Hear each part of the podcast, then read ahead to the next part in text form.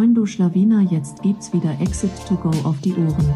Das ist der Amazon Podcast, in dem dir Dustin und Johannes zeigen, wie sie Amazon Unternehmen aufbauen und anschließend verkaufen. Dieser Podcast wird unterstützt von Dragonflip. Dragonflip ist der führende Broker für E-Commerce-Brands. Dragonflip gibt dir Zugang zu über 2000 Investoren für deine Brands, sodass du am Ende den besten Käufer, den höchsten Preis und die besten Terms für deinen Exit erzielst. Und jetzt viel Spaß beim Podcast noch kurz Werbung für das Seller Barcamp in Berlin, welches am 25. November stattfindet. Wir haben noch einen 100 Euro Rabattcode für euch mit dem Code Seller2Go. Alles groß geschrieben, bekommt ihr 100 Euro Rabatt auf euer Ticket. Der Rabattcode ist noch bis zum 15. September gültig. Wer Interesse hat, schnappt sich sein Ticket und jetzt viel Spaß. Moin zusammen und willkommen zu einer neuen Ausgabe von Exit to Go heute äh, am Start den Duck H. Äh, und ich hole jetzt mal ein bisschen aus, wie es dazu kam, dass Duck H ähm, heute im, im Podcast auch ist. Ähm, ich habe in irgendeiner WhatsApp-Gruppe irgendwie geschrieben, äh, dass wir halt jetzt hier den Podcast haben und auf irgendeine Folge aufmerksam gemacht. Und dann hat Duck sich bei mir gemeldet und haben wir so ein bisschen geschrieben und haben wir sogar gequatscht. Und äh, Duck hat dann erzählt, ey, ich habe ja auch so ein bisschen eine persönliche Brand, bin da was am Aufbauen. Und es ging dann so ein bisschen in den Bereich Coaching. Und da muss ich halt zugeben, bin ich immer so ein bisschen äh, sehr vorsichtig mittlerweile, weil ich bin da sicherlich auch irgendwo einfach gebrandmarkt. Ähm, wollte mich aber natürlich jetzt nicht irgendwie verschließen und so. Das heißt, wir haben kurz gequatscht und war dann doch äh, irgendwo fasziniert, was äh, Duck auf die Beine gestellt hat, weil ähm, das mal etwas ist oder dass mal jemand, da ist mal jemand, der auch wirklich aus der Praxis kommt. Duck, das wird er euch sicherlich auch gleich noch erzählen, hat selbst ein Amazon-Business aufgebaut, ist dann da auch darüber in zu KDP gekommen, also Kindle Direct Publishing und ist jetzt letztendlich Leute am Coachen, hilft vor allem Prozesse, Strukturen in vor allem Online, äh, also E-Commerce-Unternehmen zu etablieren schreibt aber, oder schraubt, nicht schreibt, schraubt aber vor allem auch am Mindset der Leute und darüber werden wir heute auch sprechen. Aber erstmal herzlich willkommen, Duck. Hi, ja, erstmal danke für die coole Einleitung.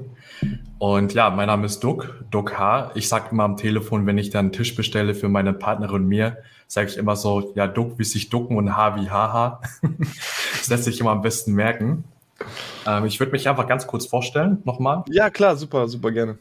Genau, also ich bin im Prinzip Mindset und High Performance Coach. Das heißt also, zu mir kommen dann Kunden, die selbstständig sind, die unternehmerisch aktiv sind, ob sie jetzt gerade noch angestellt sind und was sich eigenes aufbauen oder bereits fünf- oder sechsstellige Umsätze haben. Letztendlich kannst du ja auf jedem Level irgendwie wachsen und dazulernen. Und da geht es bei mir hauptsächlich darum, dann in kürzerer Zeit auch mehr zu schaffen. Und was mir persönlich immer wichtig ist, ist dann vor allem auch bei steigender Gefühls- und Lebensqualität. Weil es gibt ja heutzutage zum einen diese Hustlerkultur, immer schneller, mhm. besser, weiter. Und auf der anderen Seite diese Gefühlsmenschen, Dankbarkeit und Liebe und Luft und was weiß ich, was alles dazu, äh, mit dazugehört. Und ich habe mir so gedacht, hm, das hat beides seine Daseinsberechtigung, warum nicht beides? Und das ist der Grund, warum ich dann meine Arbeit verrichte, so wie ich sie verrichte gerade aktuell. Spannend. Ich meine, da werden wir auch auf jeden Fall gleich noch genauer drauf eingehen, aber mich würde vor allem interessieren, wie bist du denn überhaupt dazu gekommen? Weil vom Amazon FBA hin zu Coach, Mindset Coach auch irgendwo, wo kam, wo kam einfach der Shift? Also du, du hast angefangen ganz normal, ich, als Student hast du ja auch erzählt. Mhm. Und wie, wie fing es dann an? Genau, also bei mir war das damals so tatsächlich, dass ähm, bei mir familiär eine sehr große Motivation war, um Geld zu verdienen. Hm. Meine Mutter war krank und kam dann zu mir und hat gesagt, Duck, ja, wenn ich in die nächsten Jahre sterben sollte, dann versprich mir bitte, dass du dich um deine Geschwister kümmerst. Und ich habe drei jüngere Geschwister und dachte mir damals als Student, hm, wie soll ich das schaffen? Und war dann auch so ein bisschen verzweifelt, war dann mehrere Wochen bei mir im Zimmer dann eingesperrt und habe mich dann in der Öffentlichkeit auch nie gezeigt, weil ich erstmal darauf klarkommen musste. Bis ich dann irgendwann realisiert habe, ich muss jetzt eine Entscheidung treffen und mein Leben irgendwie verändern und dann so klassischer Studiumweg und dann am Ende irgendwie einen Job zu machen, einen sicheren in einem Konzern, war jetzt für mich dann nicht der Weg, um dann Geld zu verdienen. Und dadurch, dass ich eine Familie habe, die zur Hälfte auch unternehmerisch aktiv ist, habe ich dann gesagt, hey, warum baust du nicht was eigenes auf? Und damals war dann das FBA-Business mein erster Touchpoint, hatte ich als Student mit meinen letzten 1500 Euro hatte ich bei mein Produkt gesourced und das waren damals Kreditkarten-SPs, also totales Standardprodukt. Habe damit meine ersten 5000 Euro Umsatz gemacht, aber das hat dann einfach nicht mehr gereicht für mehr. Das heißt, ich habe am Anfang auch noch nicht so richtig mit Geld umgehen können und hatte da ganz viele massive Probleme dann auch mit Patent und mit äh, Mustern und alles Mögliche, was ich vorher gar nicht recherchiert habe, weil ich mhm. einfach nur machen und umsetzen wollte. Danach bin ich dann ins so Dienstleistungsbusiness gegangen, das heißt also viel Online-Marketing, habe Funnels gebaut, Prozesse entwickelt, ja, bin da in eine Agentur gekommen und habe da auch als Freelancer gearbeitet und super viele Erfahrungen gesammelt und habe danach aber gesagt, okay, für FBA reicht es immer noch nicht vom Kapital, machst du Dropshipping. Und damals war Ach so, der so, Gedanke war, ganz kurz, der Gedanke war, du machst jetzt so ein bisschen Freelancing, um nochmal Kapital zu sparen, um nochmal Amazon FBA anzugreifen. Genau, und dann habe ich aber so gemerkt, dass, also je mehr ich mich mit FBA auseinandergesetzt habe, wenn du heutzutage erfolgreich werden möchtest, brauchst du auch Qualität. Mhm. So, und da musst du auch ein bisschen Geld in die Hand nehmen. Und dann dachte ich mir, hm, ja gut, jetzt arbeite ich hier und dann stecke ich das Geld rein und da war ich mir dann auch am Anfang gar nicht so wirklich sicher, ob ich das dann mhm. wieder rausbekomme. Deswegen habe ich etwas einfacheres gemacht, Dropshipping.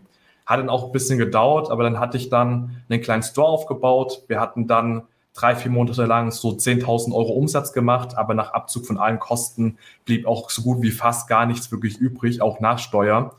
Und habe dann gemerkt, das war aber eher mehr alles anstrengend, als es befreien war. Also im Sinne von, mhm. du musst dann dich um Kunden kümmern, die wütend waren, dass irgendwie deine Produkte erst nach drei bis vier Wochen dann angekommen sind. Dann musstest du dann vor allem ganz viel Disziplin beherrschen, Advertising richtig beherrschen, vor allem auch alles sauber aufbauen, designtechnisch und ganz viele Einzeldisziplinen, wodurch ich dann dadurch zum Publishing-Business gekommen bin und im Laufe der Zeit das Ganze weiter betrieben habe. Und es war dann insgesamt damals zu meinen Verhältnissen, wo ich noch nicht ganz so viel Geld verdient habe, war das einfach für mich ein gutes Startbusiness, war auch auf Amazon. Amazon kümmert sich da um den ganzen Druck, Versand. Ich muss einfach nur das Manuskript hochladen, was ich mit Experten zusammen erstellt habe. Und ähm, ja, und das Business, das hat sich dann tatsächlich entwickelt. Ich hatte mit meinem ersten Buch gar nicht so viel Geld verdient. Ich glaube so 200, 300 Euro jeden Monat nach Abzug mhm. aller Kosten. Aber dann kam plötzlich äh, ein Buch, was ich dann damals veröffentlicht habe, was mittlerweile nicht mehr läuft, weil ich es nicht mehr gepflegt habe. Das hat dann plötzlich 7000 Euro im Monat eingebracht und jemand, der vorher studiert hat und nie so wirklich viel Geld auf dem Konto hatte, das war für mich dann so eine Welt von, ich bin der krasseste Typ überhaupt. So, das also das war so der größte Sprung, der erste richtig große Sprung, wenn es so finanziell betrachtet war. Genau, das war dann so der erste größere Sprung und habe aber nebenbei immer noch so mein Dienstleistungsbusiness als Freelancer dann gemacht, einfach um noch mehr Kapital mehr anzueignen. Mhm. Und ähm, da war ich dann irgendwann auf dem Level von 20.000 Euro Monatsumsatz, habe aber gemerkt, dass mir das alles zu viel wurde, habe dann die ersten Mitarbeiter dann auch eingestellt und habe dann das Ganze weiter aufgebaut, dass ich dann im Publishing-Business hatte im sechsstelligen Bereich, ähm, mhm. habe aber das Ganze im Laufe der Jahre nicht mehr weiter gepflegt, weil ich dann vor allem super viele Geschäftspartnerschaften eingegangen bin in der Zeit, weil viele zu mir gekommen sind und gesagt haben, hey Duck, ähm, du hast sehr starke unternehmerische Fertigkeiten, können wir zusammen dieses und dieses Projekt machen, waren richtig geile Ideen, bin ich damit drauf eingestiegen und bin dadurch aber an so einen Punkt gekommen, wo ich dann so realisiert habe, dass das war alles Cooles, weil alles hat irgendwie so Bereich, irgendwie eine Verknüpfung mit Psychologie. Ne? Ich habe überall mit mhm. Psychologie zu tun aber ich habe so gemerkt, das hat mich nicht wirklich besonders erfüllt. Mhm. Und ich habe nebenbei immer schon verschiedene Coaching-Ausbildungen gemacht und Seminare besucht, Bücher gelesen. Ich habe mir selbst viele Persönlichkeitsentwicklungscoaching geholt. Gar nicht, um das selbst anderen beizubringen, sondern nur für mich und mein Team. So, um das Team dann weiterzubringen, das Unternehmen voranzubringen. Aber wollte eigentlich mich damit niemals nach außen wirklich publik machen. Mhm. Und dann war das dann irgendwann so, dass dann viele Unternehmer dann zu mir gekommen sind, Geschäftspartner, die gesagt haben, Duck, ich habe hier ein Problem, mich belastet dieses Thema, jenes Thema, na, sei es Perfektionismus, Versagensängste, Verlustängste, na, oder wenn du Dinge aufschiebst, das sind alles Muster, die irgendwie entstehen. Und ich habe die einfach gecoacht, habe nie was dafür genommen. Also ja. wirklich nie. War auch nie meine Absicht, weil ich habe das gerne gemacht, vom Herzen gemacht. Und irgendwann wurde ich dann weiterempfohlen. Und die Personen, die dann da zu mir gekommen sind, die haben gesagt, Duck, ich will nicht, dass du das für mich kostenlos machst, sondern ich will dir Geld dafür geben. So, und dann war das das erste Mal, dass jemand mir damals 2000 Euro einfach bezahlt hat, einfach, dass ich ihn betreue, nebenbei mit ihnen regelmäßig Gespräche führe. Und da hat sich das im Laufe der Zeit entwickelt, dass dann immer mehr Empfehlungen kamen im Laufe der Zeit und ich dann gemerkt habe, oh mein Gott, das ist jetzt echt viel. Und dann habe ich da wieder ein Team aufgebaut und habe dann aber gemerkt, dass das Ganze mich extrem erfüllt hat und ich dann richtig aufgegangen bin und richtig Herz dahinter hatte, weswegen ich mich dann dazu entschieden habe, das dann wirklich fokussiert weiter anzupacken und das Publishing-Business, das habe ich dann einfach nebenbei laufen lassen. So, und das ist dann, hat sich dann im Laufe der Zeit auch ein bisschen zurückentwickelt. Da bin ich auch mal ganz offen. Da bin ich jetzt auf einem fünfstelligen Monatsumsatzlevel dient für mich hauptsächlich noch, nur noch dazu, um meine Fixkosten zu decken, um einfach vor allem auch in dem Coaching selbst ähm, einen freien Kopf zu haben, wo es nicht um Geld geht, sondern einfach um die Menschen mir gegenüber geht. Und das nutze ich jetzt hauptsächlich vor allem dafür. Ja, ich finde ich finde es spannend. Ich will ganz kurz einen Schlenker auch machen, bevor ja. wir letztendlich auf, auf diese mentale Schiene auch eingehen, wo, wo sicherlich deine heutige Stärke liegt. Mich interessiert vor allem, wenn ich mir das eben so anhöre mit dem KDP, es klingt so, so einfach auch. Und ich habe mich mal so gefragt, das habe ich auch im äh, Gespräch mit dir so erwähnt, was glaubst du eigentlich, warum machen das heutzutage nicht mehr Menschen? Also warum stützen sich alle so auf Amazon FBA, aber nie irgendwie auf das äh, Direct, als Kindle Direct Publishing? Ähm, ich würde tatsächlich sagen, dass FBA auch generell durch sehr viele Coaches mittlerweile sehr stark gepusht wird. Wir mhm. haben ja sehr starke Player auf dem Markt, die dann auch wirklich ähm, sechsstelliges, siebenstelliges Werbebudget jeden Monat haben und da eine riesige Reichweite erzielen. Mhm. So, und KDP, da war das Problem jetzt, dass als ich angefangen habe, 2017, 2018, war es so ein bisschen Umbruchsphase. Das mhm. heißt also, damals hat man einen Billigtexter für ein Cent pro Wort hat man dann in Auftrag gegeben und hat dann ähm, ja möglichst geschaut, dass man einfach auf Masse produziert, aber den Kunden gar nicht weiterhilft. Mhm. Und das ist dann sogar so weit gegangen, dass dann in den Medien darüber berichtet wurde, dass Ach, krass, es einfach ein Betrüger-Business-Modell ist und oh, dass krass. dazu da ist, um Endkonsumenten abzuziehen und sonstiges. Und ich glaube, das ist auch der Grund, warum nicht mehr Leute sich dann auch, auch daran getraut haben.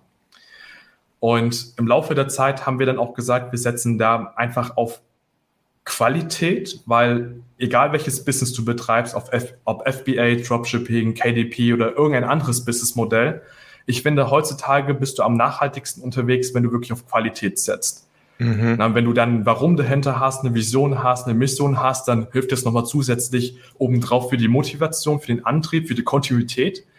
Doch das ist, glaube ich, die Hauptursache, weswegen das auch gar nicht so bekannt ist. Und ich muss auch sagen, das klang jetzt vielleicht alles einfach, aber das war tatsächlich nicht immer einfach, weil vor allem erstmal herauszufinden, was ist qualitativ hochwertig, was hilft den Kunden, hat trotzdem gedauert. Und ich muss sagen, bei mir kam das wahrscheinlich auch viel dadurch, dass ich vorher als Dienstleister unterwegs war im Marketingbereich und verstanden habe, wie funktionieren diese Grundprinzipien dort und habe das dann einfach angewendet auf alles, was ich jetzt heutzutage mache und auch früher gemacht habe. Ja, kann ich mir gut vorstellen. Und dann hast du es quasi einfach aufgebaut. Also einfach jetzt in Anführungszeichen, dass das nicht leicht ist, sicherlich. Ähm, aber letztendlich diese Grundzüge sind bestimmt ähnlich wie ein Amazon FBA-Geschäft. Man sucht Nischen, man guckt irgendwie, wo genau. kann ich rein, was macht Sinn. Hast dann aber gesagt, okay, du willst auf Qualität gehen und hast dann quasi gar nicht selbst geschrieben oder irgendwo schreiben lassen, aber ihr habt dann vor allem versucht, mit Experten zusammenzuarbeiten, wenn ich das richtig rausgehört habe. Genau, Genau, also am Anfang war das so tatsächlich, ähm, da hatte ich selbst geschrieben. das war Ach, dann so krass, Themen. Okay. Ja. Das, das waren dann so Themen, da habe ich mich tatsächlich dafür interessiert. Das war damals so die Phase, wo ich mich so viel mit Plastikfreiheit und Umwelt auseinandergesetzt mhm. habe. Und da habe ich dann die ersten Bücher dann selbst geschrieben. Und ähm, mittlerweile empfiehlt es sich tatsächlich, wenn du nicht selbst Experte auf einem gewissen Bereich bist, dass du dann einfach den Experten holst. Mhm. Und es gibt dann immer verschiedene Arten von Experten. Experten, die extrem groß sind und meistens mehr ungreifbar sind. Das sind Experten, die werden eher weniger mit dir zusammenarbeiten. Aber es gibt sehr kompetente Experten, die einfach von Verlagen abgelehnt werden, weil sie nicht ausreichend Reichweite haben. Und mit solchen Experten kannst du gut zusammenstarten und die schreiben dir das Ganze. Die sind vielleicht nicht die besten Schriftsteller, aber dafür gibt es dann Lektorate, Korrektorat, die dann einfach das stilistisch aufwerten, von der Rechtschreibung Grammatik verbessern und das gibt dann insgesamt auch ein sehr vollwertiges Projekt dann. Na, dann kannst du auch wie im FBA-Business Designer anheuern. Du kannst dann dich um den Buchsatz kümmern. Du kannst aber auch das Ganze dann, wenn du alles fertig hast, hochladen. A plus Detailseite. Das gibt's ja in FBA auch alles. Und mhm. das ist ziemlich ähnlich gestrickt, weil das eben auch auf Amazon ist. Mhm, okay, verstehe. Spannend. Also ihr habt vor allem geholfen oder ihr habt Experten gesucht und denen geholfen, das Ganze zu vermarkten, aber die haben es geschrieben und ihr wart dann letztendlich für, für den ganzen Amazon-Part verantwortlich. Genau, genau. Und bei den Experten gibt es auch wieder verschiedene Experten, wie ich gesagt habe. Also Experten, die dann sagen, nach außen möchte ich mit meinem Namen auftreten. Es gibt aber ah, auch andere okay. Experten, die sagen, hey, ich möchte einfach nur zusätzlich was verdienen. Das heißt mhm. also, bezahle ich Betrag X. Na, das kann dann zwischen 2000 bis, je nachdem wie viel er verlangt, geht weit nach oben, kann dann mhm. liegen und dann schreibt er dir den Text, auch als Ghostwriter dann in dem Fall, mit seiner Expertise. Da kommt mhm. dann qualitativ meistens immer sehr viel rum, weil er da ja in dem Bereich auch stark ist und möchte gar nicht öffentlich auftreten, dann kannst du auch mit dem Künstlernamen arbeiten, was auch ganz natürlich ist tatsächlich, weil es gibt heutzutage da draußen sehr viele Künstlernamen ne, von bekannten Persönlichkeiten, wo wir gar nicht wissen, dass es ein Künstlername eigentlich ist. Okay, ja, verrückt. Ja, bestimmt eine spannende Reise bis dahin gewesen. Also jetzt kommt dann letztendlich auch irgendwo der, der spannende Umbruch und dann hast du einfach für dich gesagt, okay, obwohl das so gut läuft auch irgendwo, hast du gemerkt, es erfüllt dich irgendwie nicht so ganz. Genau. Oder, und du ja. hast die ersten Kunden dann gehabt im Bereich, äh, sag ich, Coaching, im Bereich Mindset und hast einfach gemerkt, okay, das macht mir einfach deutlich mehr Spaß, da willst du einfach jetzt den Fokus drauf legen. Genau, also ich dachte damals immer, ich bin eine sehr introvertierte Persönlichkeit. Also für mich ist introvertiert einfach eine Person, die Energie alleine tankt, weil das ist immer so ein Begriff, der sehr verwechselt wird mit zurückgehalten und schüchtern, wie auch immer. Ja. Beziehungsweise extrovertierte Menschen, die dann woanders Energie tanken, im Außen mit anderen Menschen zusammen. Und habe dann aber festgestellt durch diese Arbeit, dass ich viel mehr Kraft bekomme, wenn ich am Menschen bin und mit Menschen rede. Und vorher war das eben nicht gegeben, weil vorher war ich dann einfach in meinem kleinen Zimmer und damals noch so ein bisschen Studentenzimmer und habe dann einfach das Business gemacht und habe gemerkt, irgendwie hat mir dieser menschliche Kontakt gefehlt, obwohl du aber auch zwischendrin immer mit Experten, Designern und anderen gesprochen hast, aber das war halt eben nicht dasselbe. Mhm, verstehe. Genau. Und so ging es dann los, dass ich dann gemerkt habe, oh mein Gott, das erfüllt mich. Und ich habe das ja auch getan am Anfang, ohne dass ich dafür Geld nehme. Und ich glaube, wenn du etwas hast, was du bereit bist zu tun, selbst wenn du dafür kein Geld bekommst, dann hast du dann sowas wie eine Leidenschaft gefunden. Und der Leidenschaft bin ich einfach weiter gefolgt. Ich bin dann einfach meiner Intuition gefolgt und dann hat sich das plötzlich alles Stück für Stück sehr stark entwickelt. Get it, get it, ja. Und das machst du jetzt dann schon wie lange? Das mache ich jetzt ähm, professionell mit Außenwahrnehmung seit 2020. Okay. Hab jetzt seit 2021 habe ich jetzt einen YouTube-Kanal und mhm. ähm, ja, seitdem ver veröffentliche ich ein paar Videos und habe dann immer wieder durch Empfehlungen bisher hauptsächlich meine Kunden gewonnen. Sweet, werden wir auf jeden Fall auch unten verlinken. Äh, jetzt natürlich sicherlich spannend, weil du wahrscheinlich überwiegend mit FBA-Sellern zu tun hast, oder ist das von bis? Von bis. Also ich habe bei ah, mir okay. KDPler, ich habe Dropshipper, ich habe mhm. ähm, Menschen generell im Online-Business, ähm, FBAler habe ich auch zu tun, also sehr durchmixt. Aber mhm. die Grundprinzipien sind im Prinzip immer dieselben, vor allem wenn es um Mindset geht und persönliche Durchbrüche geht. Ja. Und da würde ich jetzt halt auch anfangen, gerne so ein bisschen einzutauchen. Also, wenn jetzt so jemand zu dir kommt und du hast ja jetzt sicherlich schon ein paar Leute gecoacht, würdest du sagen, es gibt da so ganz häufig die gleichen Blockaden, die du siehst, oder ist das immer wieder sehr individuell, was dann einfach die Lösung für die Person ist? Ja, ich würde sagen, von der, ich sag mal, Symptomatik her, was die Person dann beschreibt, ist es immer dasselbe. Die Ursachen sind sehr unterschiedlich. Ich mache dir mhm. mal ein Beispiel. Ich hatte vor zwei, drei Wochen einen Kunden bei mir, der hat gesagt, hey Duck, Selbstständigkeit läuft, verdient mehr als als Angestellter vorher mhm. und irgendwie aber nicht ganz regelmäßig, eher sporadisch. Es geht bergauf, bergab mal. Und wir haben das Ganze dann untersucht mit verschiedenen Coaching-Ansätzen, Methodiken und so weiter und so fort und haben dann irgendwann herausgefunden, dass er von seiner Mutter den Satz gehört hat, dass die Politiker unser Geld aus dem Fenster werfen. Mhm. Bedeutet, wenn er jetzt in die Umsetzung gehen würde, würde er Geld verdienen. Und wenn er Geld verdient, müsste er ja Steuern zahlen. Mhm. Und wer bekommt die Steuern? Die Politiker. Ja, und nicht er vor allem. Ja, genau. Und das Szenario dann hat er so schlecht gefunden, dass er dann in seinem, ähm, also quasi sein Bewusstsein im ersten Schritt gar nicht erst in die Umsetzung gegangen ist, damit dieses Worst-Case-Szenario gar nicht auftritt. Mhm. So, und das ist zum Beispiel ein so ein Selbstsabotagemechanismus, der auftreten kann. Und das kann dann von Person zu Person sehr stark variieren. Na, ich mache mal ein anderes Beispiel, das Thema Aufschieben. Aufschieben ist das Thema, was wir eher kennen. Na, das, ähm, da hatte ich auch einen Kunden jetzt vor kurzem, der hat gesagt, Duck, ich schieb auf, was kann ich dagegen mhm. tun? Habe ich so die Frage gestellt, ja, was ist denn das, was du befürchtest? Und immer wenn ich diese Frage stelle, dann sagen die meisten so, nee, ich befürchte doch gar nichts, weil wenn ich in die Umsetzung gehen würde, würde ich doch erfolgreich werden, könnte ein Leben in zeitliche, örtliche, finanzielle Freiheit aufbauen, ist gar nicht so problematisch. So, und dann sage ich immer so, ja, tu mal so, als würdest du wissen, was du befürchtest. Was wäre das dann? Und durch diese neue Frage denken wir plötzlich anders und dann denkt er darüber nach. Und dann kam dann so eine Antwort hoch von, hm, ja, wenn ich umsetzen würde, würde ich ja ein Ergebnis machen. Und das Ergebnis, das könnte ja schlecht sein. Und ich so, ja, was ist denn so schlimm daran, ein schlechtes Ergebnis zu haben? Ja, das würde dann am Ende beweisen, dass ich vielleicht nicht gut genug für dieses Business bin und dass ich dann vielleicht nicht gemacht bin als Unternehmer und dass ich scheitern könnte und dass andere von mir denken, ja, der ist gar nicht so erfolgreich, wie er mal tut mit seinem Persönlichkeitsentwicklungswahn und was da alles macht. Und um dieses Szenario zu vermeiden, fangen dann, oder hat er jetzt angefangen, in dem Fall im ersten Schritt aufzuschieben. Er hat irgendwie unbewusst sich sabotiert, hat Fehler eingebaut in seine Arbeit, damit er ja nicht diese Kette dann lostritt, die er im Kopf sich ausgemalt hat. Mhm. Und das also ist im Grunde meiner Arbeit im Prinzip.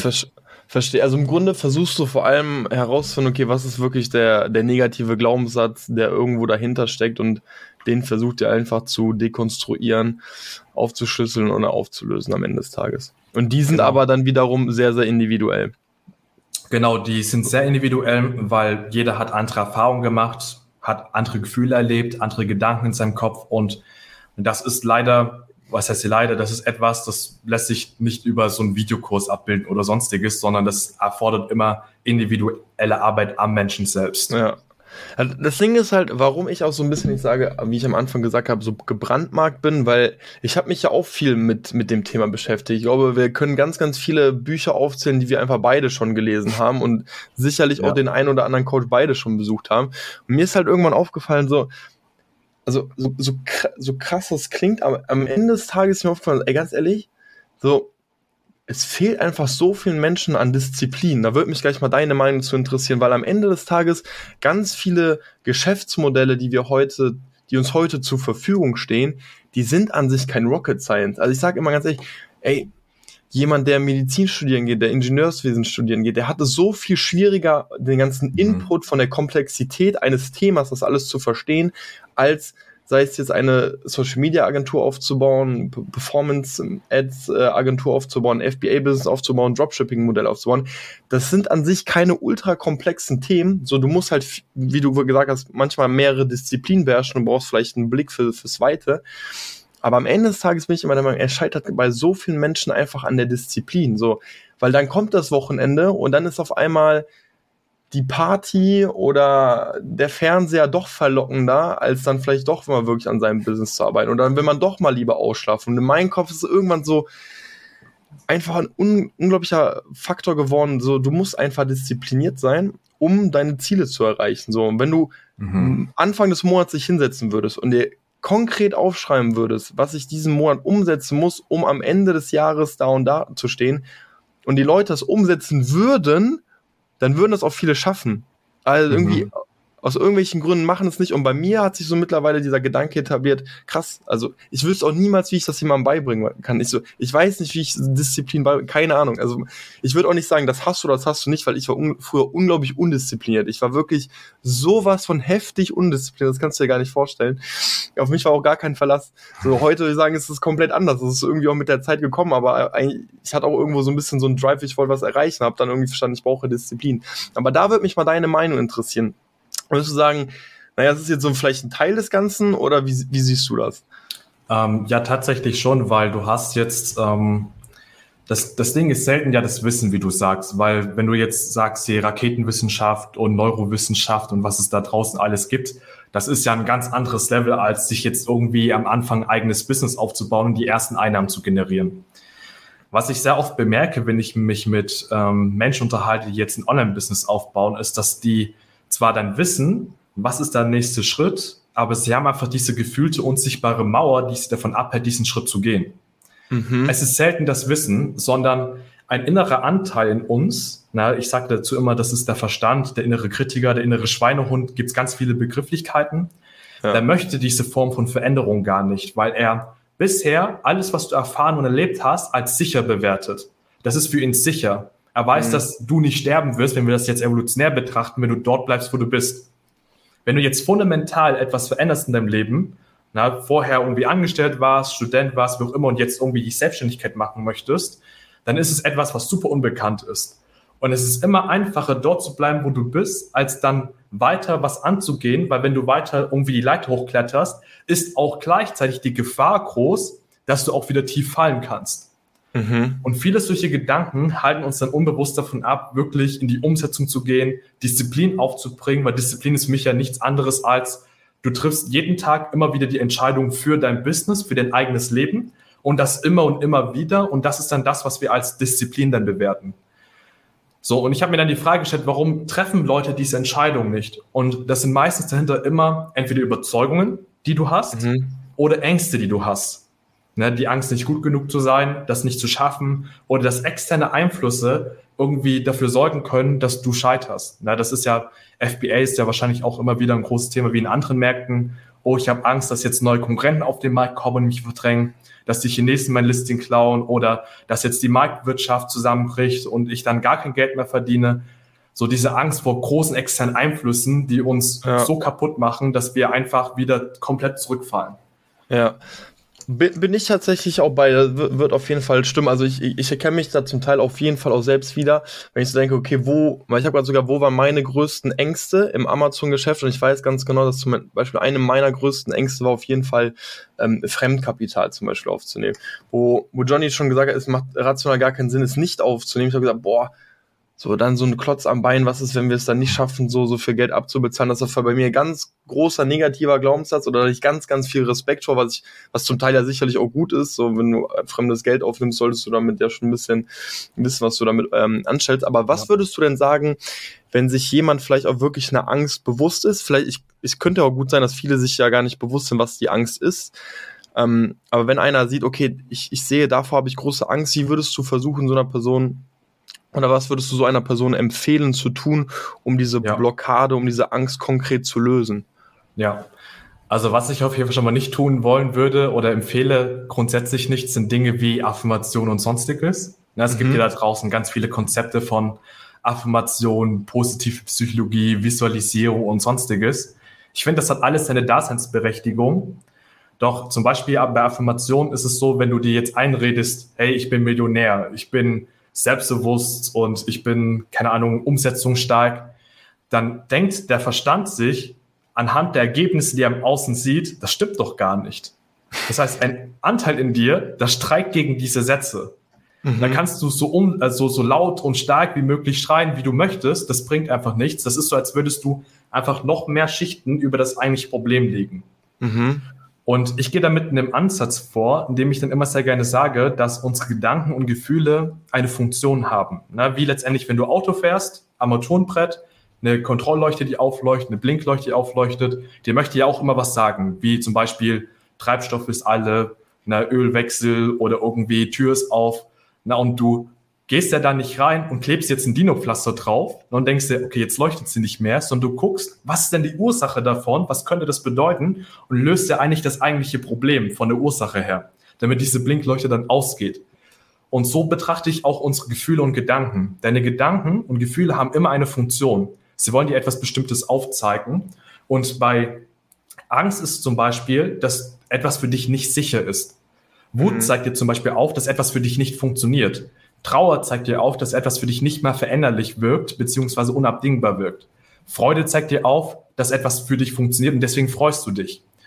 Und wenn du dann diese Blinkleuchten verstehst, kannst du dann reingehen und schauen, wieso ist das jetzt eigentlich unsicher für mich? Das heißt also, was steckt genau für mich dahinter? Wie bewerte ich das? Weil faktisch ist es ja so, dass es heutzutage keine Säbelzahntiger mehr gibt. Das heißt, die meisten Gibt's Entscheidungen. Mehr? Hm, da müssen wir noch mal gucken.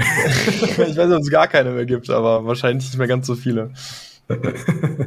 ja, auf jeden Fall Säbelzahntiger, die unser Leben bedroht haben vor tausenden Millionen von Jahren, ähm, die gibt's jetzt in, einfach nicht mehr so. Und die Gefahren, die tatsächlich unser Leben bedrohen könnten, die existieren nicht. Das heißt, die meisten Entscheidungen, die wir treffen, die sind einfach eine irrationelle Angst, die wir eigentlich mhm. haben. So, wenn wir jetzt verstehen, wie bewerten wir jetzt zum Beispiel gerade dieses Ereignis, was wir gerade erfahren, dann können wir dann einen Indikator dafür finden, was die Ursache davon ist. Und dann kommen wir wieder zu den klassischen Themen wie, ich habe Angst, dass ich nicht gut genug bin. Und deswegen, wenn ich diese Entscheidung treffe, ähm, na, dann kann das und das wieder passieren. Das ist meistens dann wieder die Ursache in den Überzeugungen selbst.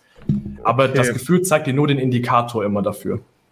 Okay, also um das jetzt nochmal auf das Beispiel zurückzubrechen, du würdest jetzt sagen, okay, ähm, also ich habe Angst, Fremdkapital aufzunehmen, red dir nicht ein, so, du hast keine Angst, Fremdkapital aufzunehmen, so, du traust dich das, so, das würdest du mir nicht empfehlen, sondern du würdest sagen, okay, stell dir die Frage, warum hast du Angst, Fremdkapital aufzunehmen? Und dann versuch genau. das, also, jetzt mal genau, angenommen, okay. Ich, ich mache was mit dir konkret. Ja. Ähm, ähm, zum Beispiel, wenn du jetzt Fremdkapital aufnehmen möchtest, so, dann geht es darum, warum möchtest du kein Fremdkapital aufnehmen? Das heißt also, was ist das Schlimmste, was in deinem Bewusstsein, in der Wahrnehmung passieren kann? Im schlimmsten Fall, ich kann es halt nicht zurückzahlen. Also ich nehme dieses Geld, kaufe Produkte ein, irgendwas passiert damit und ich sitze auf einem Schuldenberg. Genau. Und dann kannst du wieder die Frage stellen, was ist davon das Schlimmste? Und das können wir jetzt im Prinzip die ganze Zeit weitermachen, bis wir irgendwann so einen Kern haben, wo wir merken, oh, das fühlt sich jetzt richtig an. Das ist eigentlich das, was dahinter steckt. Das mhm. heißt, es ist so, als würden wir dann durch so einen Dschungel gehen ja, und die ganze Zeit irgendwelche Pflanzen beiseite schieben, bis wir dann irgendwann den goldenen Tempel haben, wo dann das Urthema liegt, weswegen wir eigentlich überhaupt Angst haben, diese Entscheidung zu treffen. Okay, dann sind wir irgendwann bei meiner Mutter, die mich abgestoßen hat oder so. Mm, nicht unbedingt. Es kann dann auch andere Ursachen haben im Sinne von, dass du nicht vertraust, dass dein Business richtig funktioniert für dich. Mhm. Das heißt also, dass du zum Beispiel herausgefunden hast, hey, ähm, ich vertraue meinem Business noch nicht, weil ich habe jetzt bisher Geld reingesteckt und ein paar Mal ja. ist es passiert, dass ich Geld irgendwie verschwendet und verbrannt habe. Ja. Dann stellt sich der Verstand die Frage, okay, ja, wenn ich jetzt Fremdkapital aufnehmen würde, ne, 100.000, 200.000, 500.000, wie auch immer, so, was ist, wenn ich das auch verbrenne? So, und dann malt er sich das weiter aus im Worst-Case-Szenario. Oh mein Gott, wenn ich es nicht zurückzahlen kann, was ist dann, wenn ich irgendwie vor Gericht gehen muss und was ist, wenn ich mhm. dann alles verliere, meine Freundin, meine Familie mich ablehnt? Dann macht er daraus so einen großen Berg, der vielleicht niemals passieren wird, aber das ist das, was uns davon abhält, dann diese Entscheidung zu treffen. Dann schieben wir das die ganze Zeit auf und die ganze Zeit auf und die ganze Zeit auf. Es vergeht viel Zeit, bis wir dann irgendwann tatsächlich die Entscheidung treffen. Und dann merken wir, oh, ist gar nicht so schlimm. Mein Business ist doch extrem geil. Ich habe ein geiles System aufgebaut, läuft alles und dann merken wir, die Angst ist irrational. Mhm, Aber diese okay. Zeit, bis zu dieser Entscheidung, mhm. die es gekostet hat, das ist im Prinzip das, worauf ich mich spezialisiert habe, diese möglichst kurz zu halten, damit du schneller qualitativ hochwertige Entscheidungen treffen kannst, unabhängig von dem, was dein Verstand mit dir macht. Mhm.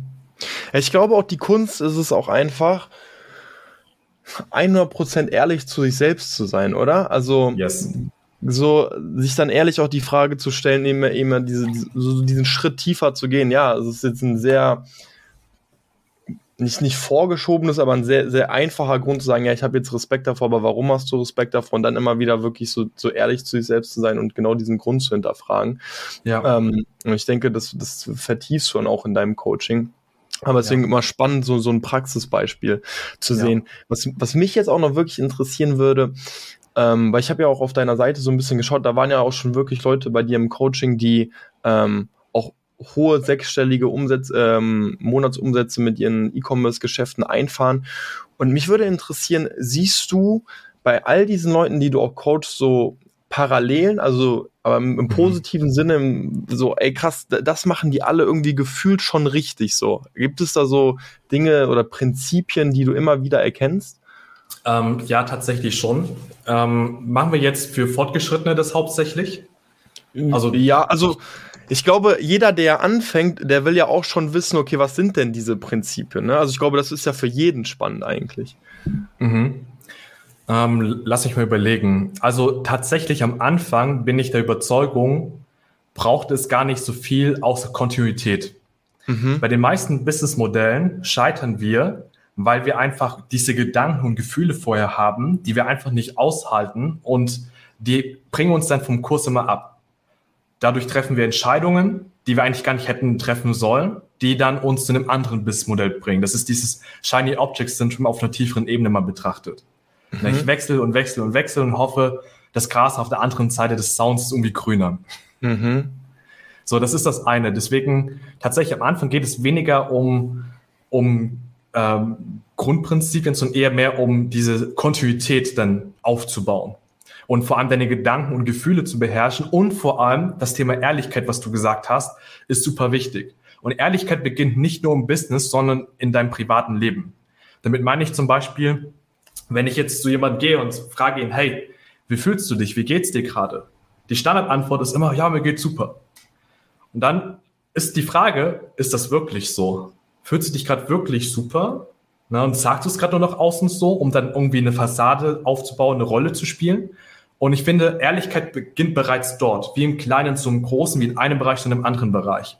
Mhm. Und wenn du vor allem am Anfang, auch in dieser ersten Phase, wo du die ersten Umsätze machst, ehrlich zu dir bist, dann kommst du extrem weit voran, weil du siehst dann plötzlich Dinge, die du vorher nicht gesehen hast an dir. Probleme, die du hast, die du vorher verdrängt hast. Ein kurzes Beispiel dazu. Ich habe dann am Anfang super viel gelesen. Extrem viele YouTube-Videos konsumiert, Podcasts konsumiert, alles Mögliche habe ich gemacht. Und irgendwann bildest du dir ein, du bist voll der krasse Typ. Also bei mir war das damals so. Ich habe mir eingebildet, ich bin voll der krasse Typ.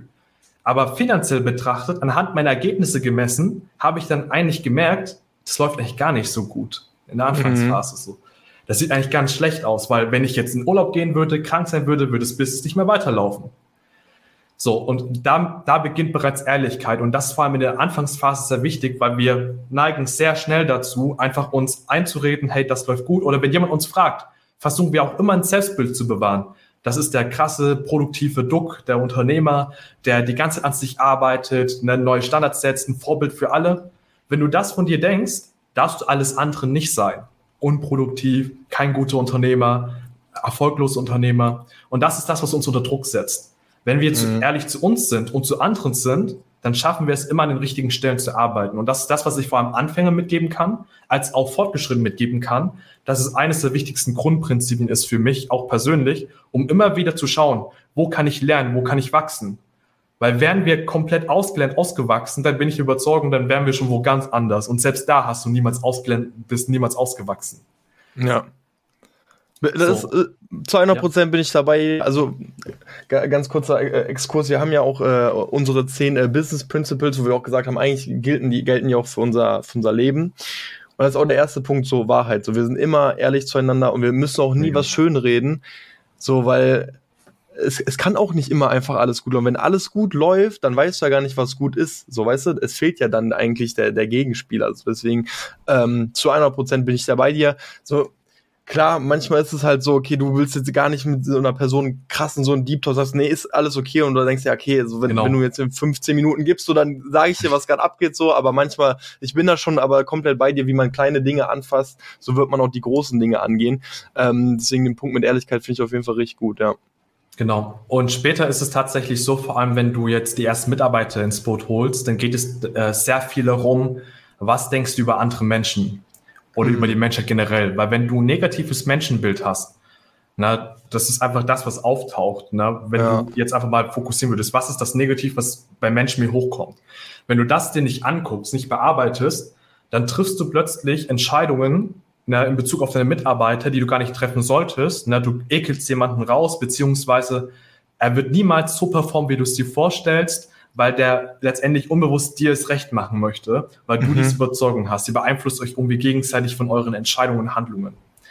Und da habe ich sehr stark gemerkt, das ist auch das Hauptthema, wenn jetzt jemand zu mir kommt, der baut Prozesse, Systeme, stellt Mitarbeiter ein, dass es immer das Hauptthema ist, von Session zu Session, dass dann irgendwie eine Überzeugung über den Menschen da ist, nach dem Motto, ich bin okay, du bist aber nicht okay, dass wir dann sehr oft dahin gucken müssen, na, immer sobald jemand dich triggert, mhm. ähm, hat es mehr mit dir zu tun als mit der Person selbst.